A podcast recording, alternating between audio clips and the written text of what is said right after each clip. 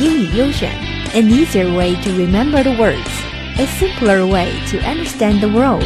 From word to world, join us. Word of the day，英语其实很简单。AU English, you're listening to 英语优选 AU English. Hello，大家好，I'm back. Today's keyword is dialogue.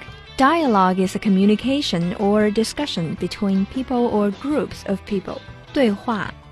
那么我们今天为什么要说这个词儿呢？是因为我们要办对话会了。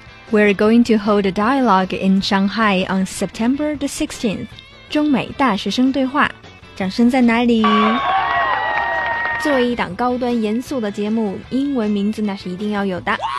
2015 University to the World China US University Students Dialogue. So what does the dialogue look like? 这个对话会是什么样的呢？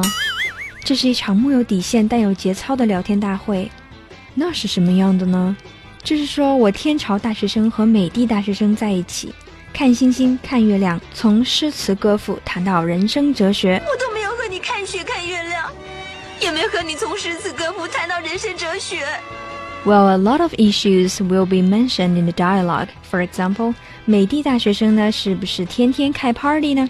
不上课呢？中美大学生究竟谁比较聪明伶俐呢？那么这么诱人的活动怎么围观呢？这个要严肃的回答。九月十六日周三晚上八点，上海纽约大学，带上自己就能围观了。上海的听众们，你们准备好了吗？嗨起来吧！Join us in Shanghai。九月十六日周三晚八点，上海纽约大学见。I've been waiting for you.